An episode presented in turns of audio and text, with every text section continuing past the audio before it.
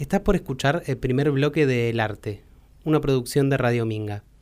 Para escuchar este programa como fue emitido, con la charla completa y la música que elegimos para acompañarla, ingresa a www.radiominga.com.ar barra programas barra el arte. La radio que te recuerda que las cosas podrían ser de otra manera.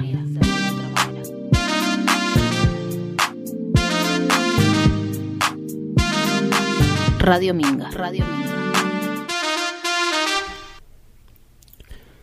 Hay una conexión entre la muerte y una primera cita, como también la hay entre una fiesta de egresados y una persona que pasa el trapo en su comedor.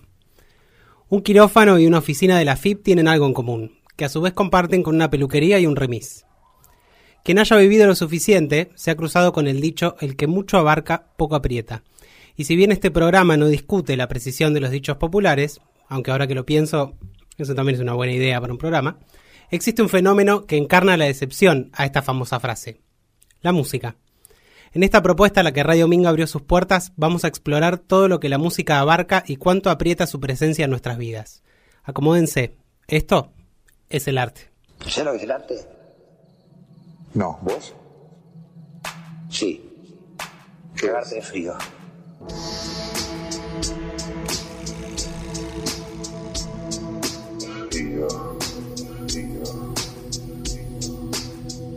Tío,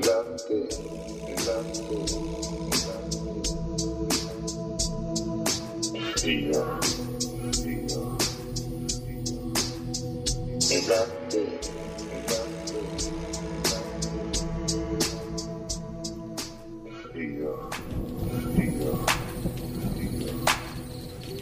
Yo pienso que vas a superar todo. La música tiene un impacto notable sobre nuestro estado de ánimo. De la misma forma en que puede ponernos de buen humor o ayudarnos a comenzar el día, puede arruinar el momento perfecto o generarnos un gran disconfort. Es natural entonces querer ordenar ese efecto sobre el ánimo para construir una herramienta que nos asista en la búsqueda del bienestar.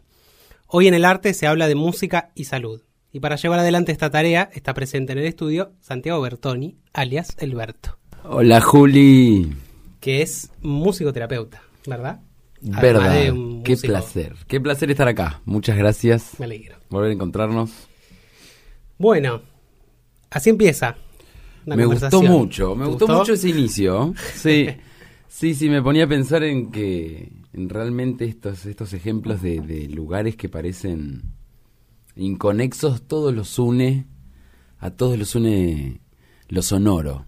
Claro. Tengo ganas de, de eso, de, de, de poner así como en, en, en discusión la música, lo sonoro y la salud. Claro. Como, como, como tres, como tres mundos articulados. Sí, son muy difíciles de, de como desconectar de entre sí. Total, total, Es- total. Es un poco. Hay una pregunta ahí que quizás siempre es, asumo que la que más te deben hacer en función a esto, que es ¿qué es la musicoterapia? Sí, Eh, que la puedes abordar de la forma que vos quieras. Eh, sí, está bueno, es loco, sí, hasta en la carrera eh, te, se, se charla un montón eso. mm, porque desde cómo se definen las disciplinas y tiene todo como una construcción así que se vuelve un poco ardua. Pero bueno, también está como la, la, la explicación, a mí me, me gusta esta cosa de, de lo criollo, ¿no? De, de Mm. poder volverlo, por verlo palabras, palabras sí, más accesible. accesibles y que, bueno, nada, hay un par de cosas dadas por obvio, pero la musicoterapia une estos mundos, une la música, une la salud y une lo sonoro. Y, y bueno, y es interesante, te encontrás con profes que hablan de que el movimiento también es música, de que Hmm. de repente si alguien no puede hablar y se puede mover, puede hacer música, digo. Eh, y me pasa como, mm, nada, para ir puntualmente a, a la definición, hay que nombrar como algunas cosas eh, en relación a experiencias saludables, por ejemplo. Claro, porque ahí ya enseguida te podés meter en una que es muy, muy típica de estar aprendiendo algo, que es empezar a desarmar esos elementos, ¿no? Como si, bueno, musicoterapia, bueno, pero ¿qué es música? ¿Qué es terapia? ¿Qué es, digamos, como hay una búsqueda ahí previa a llegar? Tal cual, y además cuán en boga están entre en nosotros y en la cultura como algunas terminologías como wow, no sé, hacer, hacer el jardín es terapéutico. Claro. Eh, Escuchar música mientras ordeno la casa, la verdad que es terapéutico. y bueno, me parece que está bueno eh, ir desarmándolo, a ver cómo... A veces lo loco de los procesos terapéuticos es que están un poco romantizados, porque no siempre nos hacen bien. Claro. En un momento, la, la idea de proceso en un momento se vuelve como un desafío para, para la subjetividad. Y lo interesante acá, me parece, con la música es que eh, nos habilita a, a poder... Me parece interesante pensar esto de que en musicoterapia mu- hacer música tiene que ser como fácil. Eso nos decía un profe. Si alguien viene a musicoterapia, el musicoterapeuta de alguna manera como que logra invitar al otro, al otro, a vivir una experiencia musical y poder ingresar de una manera sencilla, ¿no? Como, uy, bueno, pero en qué tono están, uy, pero yo no sé cantar y... Hay toda una construcción alrededor de la música, como cierta cosa medio Goliat, ¿viste? Así como, bueno, ¿cómo le entro a la música? Claro. Ya de por sí, fuera de cualquier contexto terapéutico, es bastante difícil agarrar a alguien que quizás no está metido en el mundillo y decirle, mira, agarrate el tambor y pegale. No, Es- bueno, pero... no, claro, pero no ¿cómo le pego? No, pero sí. ¿Qué estoy haciendo? y me parece que, bueno, nada, en algún punto la musicoterapia va por ahí, va por generar experiencias de musicales que tienen una connotación de estar muy atentas al, al otro, a, a generar desde el otro, desde su subjetividad, desde cómo generar así como una especie de machear, hoy en día que está tan en moda Sí. ese macheo, machear emocionalmente, que la música machee. Claro. Y me parece que, nada, eh, después se viene como tú una parte un poquito más eh, que se puede ver desde varios paradigmas, porque también hay una musicoterapia cognitiva conductual, hay una Claro. musicoterapia más analítica. Sí, porque ahí a veces se pasa un poco por alto. Siento que cuando uno dice musicoterapia, la idea evoca enseguida el aspecto musical y no tanto el aspecto terapéutico, en- más en clave psicológica, digamos, que es parte del. Es como la, Exacto. la mitad de la palabra, digamos. Exacto, o de sí, de- depende de las escuelas. Hay una escuela que se llama musicoterapia creativa que a mí me resulta muy interesante porque no busca paradigmas para interpretar. Claro. Solo se detiene en la música y analiza la música. Eh, ¿Cómo desde el llanto puedo generar comunicación? claro. cómo desde empezar a, a generar actividades donde yo me empiezo a escuchar más, donde empiezo a cantar, eh, empiezo a generar una relación conmigo misma diferente, Hmm, eh, porque me empiezo a escuchar, Claro. ¿no? Eh, yo tuve, yo eh, muchas veces recomiendan hacer procesos, siempre en, la- en las terapias de salud te dicen, bueno, te vas a recibir de terapeuta, hagan un proceso terapéutico, chicos. Y la verdad que te lo van diciendo medio así, asá, no sé qué, y uno la verdad que se puede colgar. Pero la verdad que es muy interesante ser paciente de musicoterapia. Hmm. Yo lo fui en Capital y la verdad que estuvo muy buena la experiencia porque se trabaja mucho con la improvisación, digo, depende cada persona, ¿no? Se trabaja con canciones. Claro, porque justo ahí había algo que en algún momento te quería preguntar, que era, me quedó incluso dando vueltas de la última vez que estuviste acá en la radio, en el programa de Te la recomiendo. Eh, existe esta idea de que, o por lo menos es lo que yo percibo, de que la musicoterapia es para eh, la persona, no sé, neurodivergente o que tiene como algún, entre comillas, problema, ¿no? Por ponerlo Exacto, mal y pronto. Eh, y hay todo un mundo ahí a explorar de como, bueno, la persona neurotípica, por seguir con, la, con el mismo Claro. con el mismo ejemplo. Total. Eh, que también puede hacer un proceso de la misma manera que no necesariamente tenés que tener un problema para ir a la psicóloga o al psicólogo. eh, un problema disparador, digo, ¿no? Severo. Exacto. Eh, Sí, lo mismo totalmente. aplicaría a la, a la musicoterapia, digamos. Existe una musicoterapia para eh, la neurosis, para digamos. claro. Sí, totalmente. Sí, sí, y que realmente en algún punto a mí me parece que mm, queda por explorar o como que faltan quizás como un poco más de testimonios, porque la vivencia se vuelve interesante en relación a la capacidad que tiene uno de, de ir conectando con esos procesos musicales eh, ligados, por ejemplo, a la expresión, al, al esto de, de, de estar a tiempo, de que algo esté a tiempo, que algo te acompañe. En musicoterapia se trabaja mucho, que es un concepto como muy general en la psicología, que tiene que ver con el sostén, con sostener. Que bueno, lo nombran en inglés también, porque es medio de la escuela inglesa Winnicott, lo llaman holding. Y es como un proceso como muy interesante desde la crianza infantil en la que cómo se sostienen a las criaturas. Con- Literalmente, como, Y- la, como las agarras, digamos. cómo Exacto. ¿cómo los agarras? ¿Cómo los sostenés? Que siempre es, típico cuando charlas con, con familias que, bueno, en algún momento tienen su anécdota de que cuando se cayó el, cuando se cayó el guachín. Sí. Y se cayó y por suerte no pasó nada. y- Pero bueno, nada, esa es la parte cómica. Digo, lo interesante es, en algún punto estas escuelas psicológicas lo que van planteando es que esa, ese sostén va a ser la confianza con la que, va a ser parte de la confianza con la que se va a desarrollar en la vida Ahí va. como una confianza básica, tira Erickson. Y en musicoterapia tenemos como la, la misma idea de poder generar sostén desde la música, Mm. eh, desde lo rítmico, desde lo vocal, desde que alguien se sienta como acompañado a poder animarse a hacer algo que la verdad que nunca se imaginó. Por ejemplo, es muy común que las primeras las personas cuando recién llegan a musicoterapia es como que que la idea es que cante. Acá, ¿no? ¿Y qué canto? Y, y había un profe que era muy bueno porque nos decía, la gente también aprende a ser paciente de musicoterapia. Mm. Sí. Como que lleva un tiempo ese proceso. Creo que la cuestión de la psicología y eso uno está como más al tanto de que, bueno, la verdad que voy a hablar, le cuento todo en la que ando. Sí, más lineal. Es un poquito más, por lo menos creo que está insertada en la cultura, entonces tenemos un imaginario un poco menos temeroso. Claro. Cuando alguien te propone, bueno, a ver, vamos, vamos a tocar, vamos a hacer un poco de música.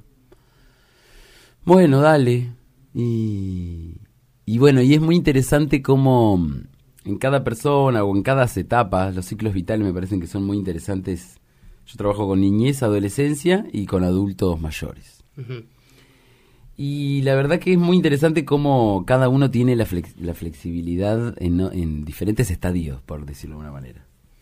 Como que de repente el niño, uy, sí, que hay que cantar. Las cosas que, las cosas que me gustan, uy, sí, pa, empieza, sale en Willy. Y de repente entre las cosas que le gustan se nombra, se, nom- se puede llegar a nombrar como una canción que se le dedican a mamá, que se le dedican Claro. a papá.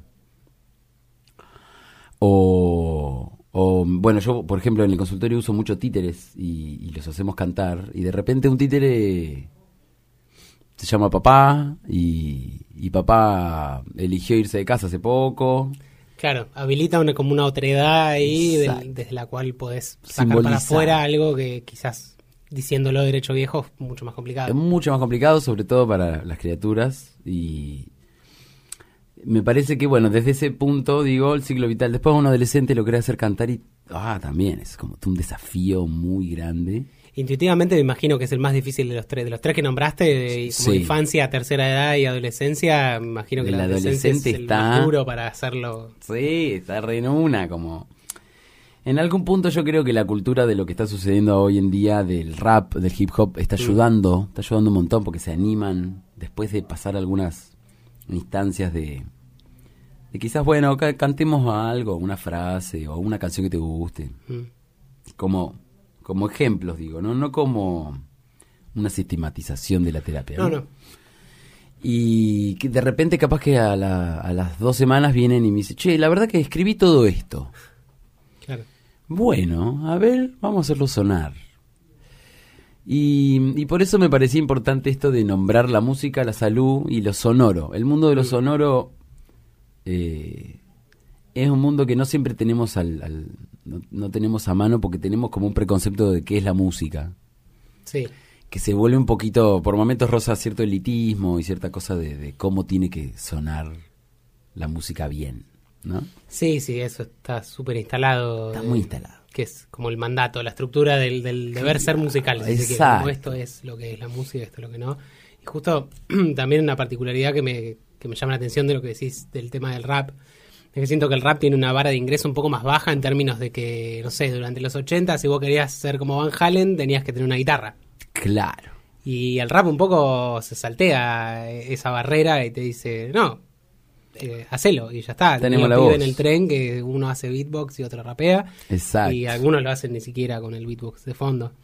También es como un poco más amiguera, si se quiere, más compañera. Sí, sí, sí, no, y en algún punto yo creo que nos conecta, nos conecta con algo medio ancestral también, porque era la voz, la voz fue nuestra nuestra herramienta. Hay algunos debates ahí de cuál fue el primer instrumento. Ah, Eh, porque bueno, la voz y, y cómo usarla, digo, es interesante esta idea de, de, de lo sonoro en relación a, a que en musicoterapia como que no, no se espera que se cante de ninguna manera.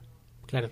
Y, y, traigo esto de lo ancestral, porque hay un autor que, un antropólogo, que no me acuerdo, creo que se llama Mitten, que lo que el loco analiza algo que está muy bueno, que tiene que ver con, bueno, hace toda una investigación, que la verdad que es muy interesante, que no, no lo vamos a, no vamos a tener acá, pero él llega al punto de que en algún momento la música nos salvó la vida, que fue cuando teníamos que avisarnos cosas como comunidades eh, originarias a la distancia y los sonidos representaban eh, diferentes mensajes. Claro, que se ata mucho también a esta noción que da vueltas por la música de que, bueno, la música es un lenguaje, es una lengua. Es una forma de comunicarse en sí mismo Exacto. como un idioma en su propia ley. Lo loco es que mm, el, el libro se llama Los nerdentales cantaban rap. Ah, muy bueno. Y es muy bueno el título. Siempre dije, este chabón es un capo, mirá el título que le puso, te dan ganas de leerlo.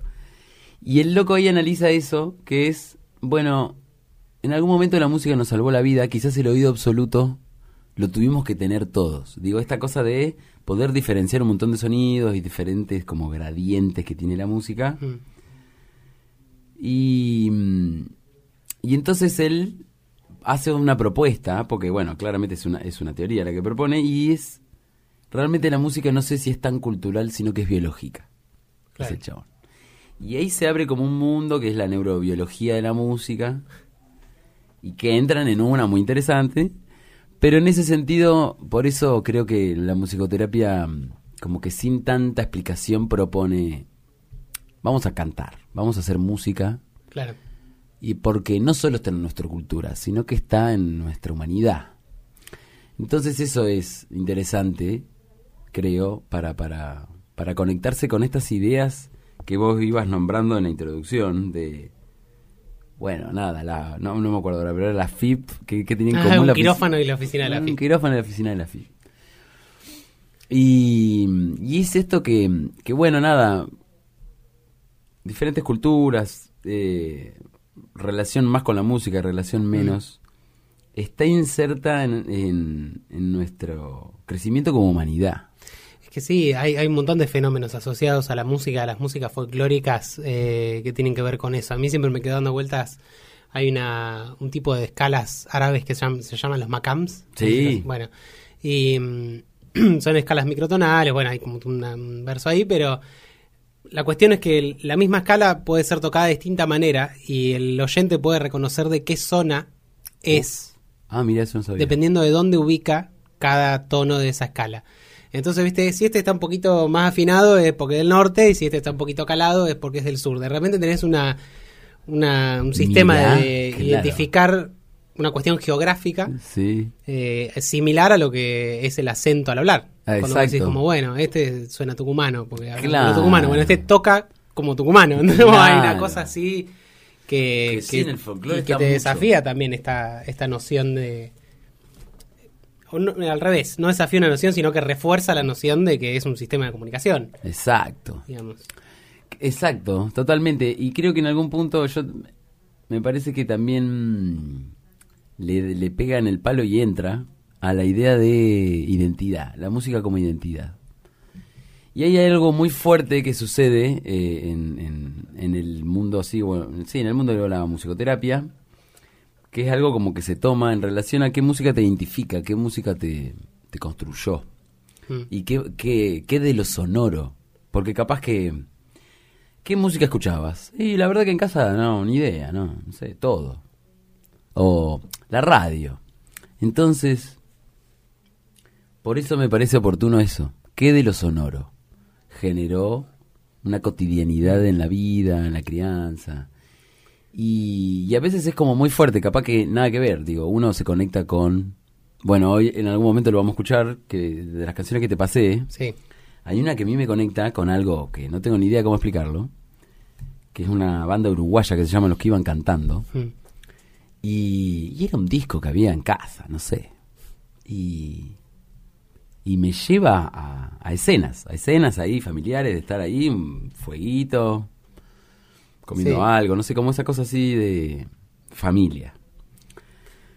Y Sí, que encima durante la infancia hay también un elemento como de falta de control de eso, digamos. Como yo tengo estas mismas imágenes Exacto. que vos decís respecto a ciertos discos que yo sé que se escuchaban y que después Claro. cuando llegás a la adolescencia o a los veintipico te rescatás y decís, ah, esto era porque, no sé, mi vieja estaba haciendo de comer y puso este disco porque se había copado y estuvo tres meses escuchando ese disco. y a mí me parece que estuvo durante toda mi infancia claro. y, y se generan como esas asociaciones de las cuales cuando generalmente cuando sos chico no tenés control. Exacto. Como, bueno, es la música que eligen tus viejos. O muy de vez en cuando. Y si podés elegir, podés elegir dentro de lo que les gusta a tus viejos. Dentro Como, de lo hay que una está. canción que Sí. hacía no sé qué y me gusta esa. Ese ruidito. Bueno, dale. Sí, sí, es tal cual como vos decís, de lo que uno no tiene control y de lo que queda mm, en la memoria emocional. Mm. Entonces, en musicoterapia hay mucho de lo que se va trabajando que tiene que ver con la relación de la expresión eh, y cómo la memoria emocional nos va nos va habilitando a reconectarnos con cosas que creíamos como que ah mira sí Mm. es verdad yo escuchaba esto lo escuchaba con mi abuelo es verdad qué loco me había olvidado digo Claro, son como pequeñas, pequeños muelles donde, viste, llegar. Exacto. eh, que Me gusta Son esas- esa- esas canciones, Me digamos. gusta esa metáfora. Sí, sí. Es que sí, yo creo que en algún punto eh, todo proceso terapéutico tiene como esa, como, como si fueran, bueno, como vos lo nombraste recién, son como un poco muelles. Me gusta la analogía. Eh, de, de esta laguna que nosotros cada tanto generamos y sentimos que, uy, no hay tierra. ¿Dónde estaba la tierra? Como esta sí, idea sí, de en, camino. en el medio del mar ahí. sin- Claro. sin Y nada. che, ¿a dónde era que íbamos? Y, y en los procesos terapéuticos se vuelve, se vuelve a, a- a poder ir como, ah, acá había tierra, mira, ahí hay muelle, ahí hay otro, digo, ahí hay espacios donde mi identidad tuvo como hitos. Claro. Y al fin y al cabo creo que un poco, bueno, nos vamos construyendo, nuestra subjetividad se va construyendo de esa manera. Hmm. Eh, Sí, me causa gracia porque Sí. hoy, cuando estaba escribiendo la intro que hice al principio, sí, la encaré por un lado que después lo terminé anulando, pero la encaré primero pensando en cómo, bueno, podría armar un texto referenciando todas esas canciones. O sea, específicamente eso venía pensando, como Ah, diciendo, bueno, pensando en el primer tema que recuerdo bailar, ponele como en la infancia. tal O cual. el primer tema que sonó en tal momento. Eh, después me pareció muy autorreferencial y terminé anulándolo y haciendo esto otro. Pero, pero bueno, justo me causa gracia porque anduve con esa idea dando vueltas hoy también. Es decir, como bueno, los temas que a veces tenés la potestad de elegir más cerca de la adolescencia y que muchas veces no, y que capaz era un tema que te pasó algo en la calle y había un auto sonando con una canción que vos no elegiste. Exacto. De repente estás, quedaste ligado a ese, ese recuerdo, a ese tema y Totalmente, ¿eh? ahí quedó. Sí, sí, y además está bueno lo que me decís porque me hace pensar, me acuerdo, digo, uno a medida que, que va terminando la carrera y que va conociendo algunas cosas en relación a ya empezar a laburar con gente, sobre todo con grupos, yo empecé trabajando con, con viejos, por decirlo así, porque la verdad que sí, Claro, sí. y eran adultos mayores que habían tenido afasias. Que la afasia es una patología como un poquito, poquito quizás no, no tan conocida, que tiene que ver con luego de un accidente cerebrovascular, Ujú. Tenés eh, una dificultad en el habla. Ahí va. Como una definición así medio criolla. De, podés tener una dificultad en la comprensión, en la, en la lectoescritura, Claro. Y a veces una, a veces la otra. A veces comprenden bien pero no pueden hablar. A veces no pueden hablar pero comprenden. Y va variando en cada caso. Y ese fue el primer laburo que empecé y, y que fue como muy loco hay un autor brasilero que es muy interesante que tira como la canción, él nombra la canción como identidad y también nombra la canción como rescate. Mm. Y es esa canción que, que, te, que te trae de nuevo. Bueno, nos vamos a meter en una media intensa. Bueno, vamos a- Che, pará, esto es un montón, un montón, un montón, un montón. Y había un caso muy bueno de, de un señor que tenía una fascia donde tenía donde solo le había quedado una especie de perseverancia se dice que es un lenguaje automático donde se olvida la articulación de las de las vocales de las consonantes y, y se pierde un poco como el input sería que es mm, se dejan de escuchar. Entonces empiezan a quedar con una escucha que es un poco eh, el lenguaje del pensamiento. Yo estoy pensando lo que te estoy diciendo y siento que te lo estoy diciendo bien, pero no. Hay, hay una falta de registro, digamos. No, Se no- corta no, un- no registra Exacto. que lo que salió no fue lo que vos mandaste. y- Exacto. Ahí va. Y capaz que de, de- van cambiando los casos, pero a ver, este señor hablaba con A, todo con A. Mirá. Ah, ah, y era todo con acentuación, con movimiento de manos. Se hacía reentender. Y, pero bueno, nada, quería, a veces se reenojaba porque te quería contar una anécdota. Claro. No había manera de. Algo específico no podés. Y hubo una vez, eran todos grupos de gente con diferentes tipos de fascia. Eran, sí, tres grupos de 10 personas más o menos. Y pasaba algo muy loco con este señor de que de repente nunca quise, nunca quería cantar porque se sentía como muy expuesto. Y estaba ahí, los veía a los compañeros y como que se enojaba porque... eh, como que no era música lo que estábamos haciendo. Ah, mirá. Entonces, por eso me parecía piola traerlo, porque él estaba como, ah, ah, ah.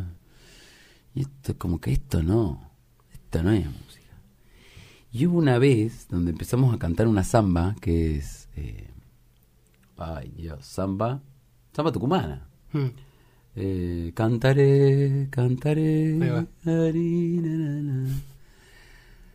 Y de repente estamos cantando todo en grupo.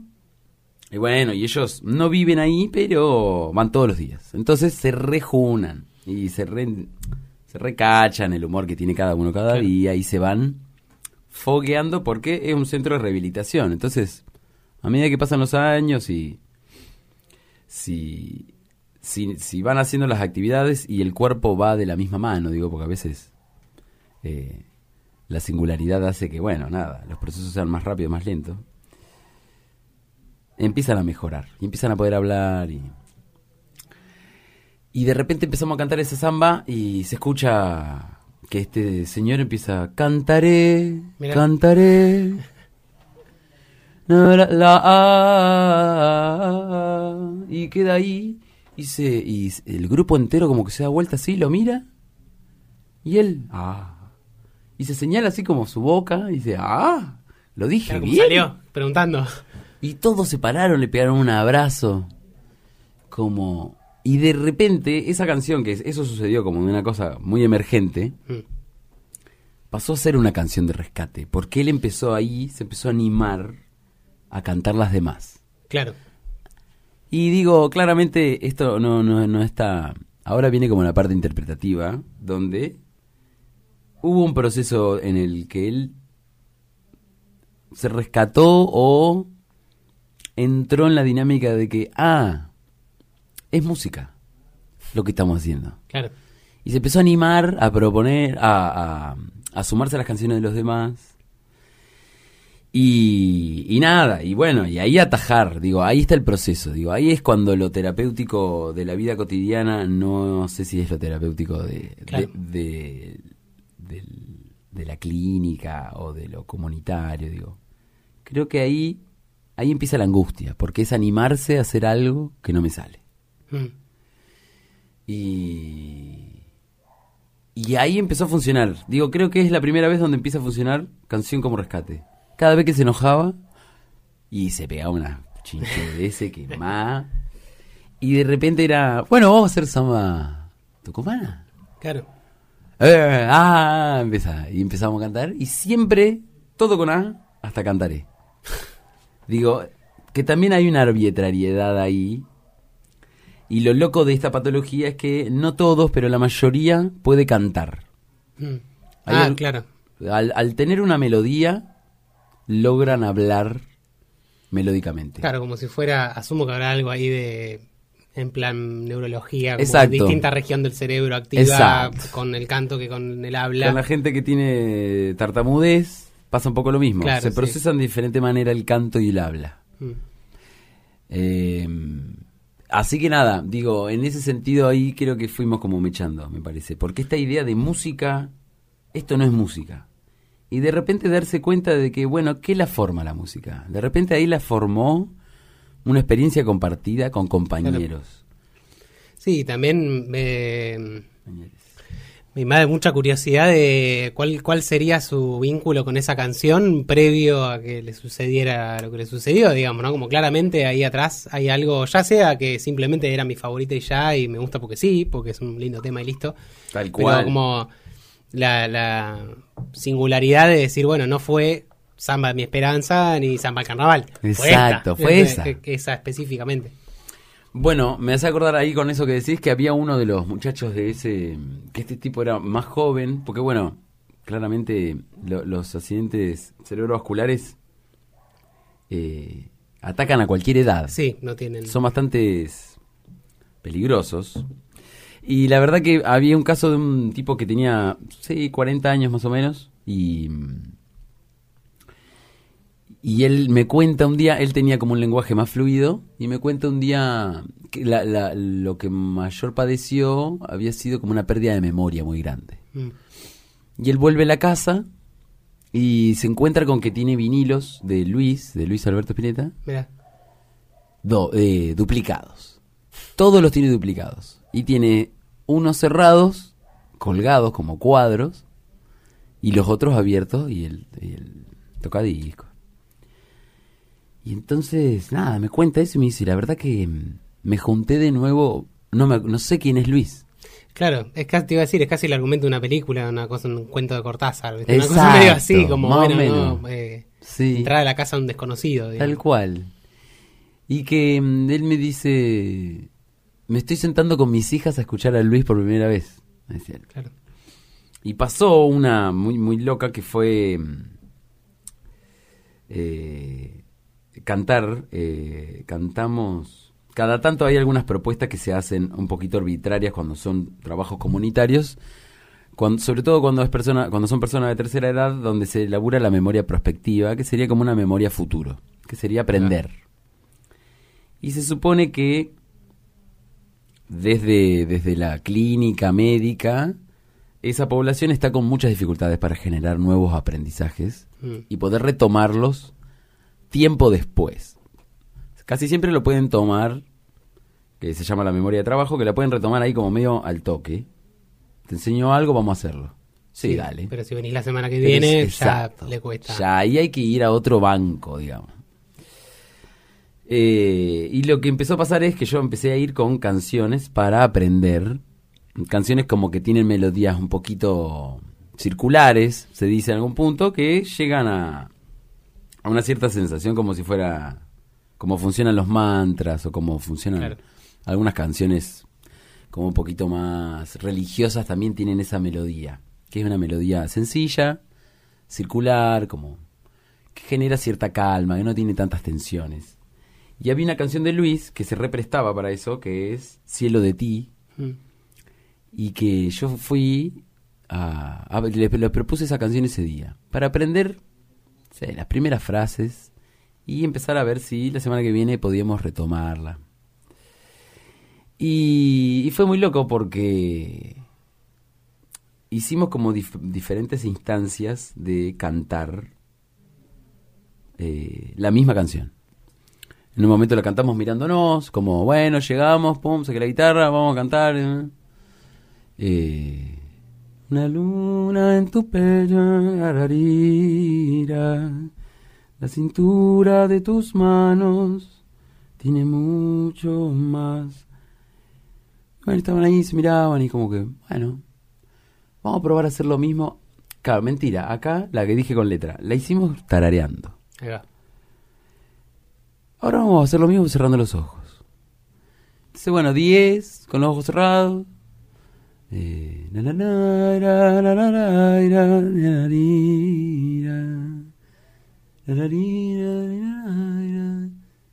Y se lo escucha a, a- a este señor. Tengo que hacer un montón de esfuerzo para no decir Para no el decir los nombre. nombres, sí. Eh, y se lo escucha a él. Tiene tiempo. Y de nuevo, abren los ojos, lo miran. Y lo, y lo vemos a él que estaba eh, conectando de una manera como muy emocionado. Y empieza a recordar letra. claro. Entonces digo, wow, qué infinito es esta idea donde eh, no puedo acceder a veces a, a un montón de cuestiones que siento. Creo que por eso me, me gusta esta, esta, esta invitación de, de venir a charlar de estas cosas. Porque de repente la musicoterapia ahí habilita a acceder a, a algo que, capaz que hubiera sido muy, muy complejo y muy difícil acceder hablando Mm.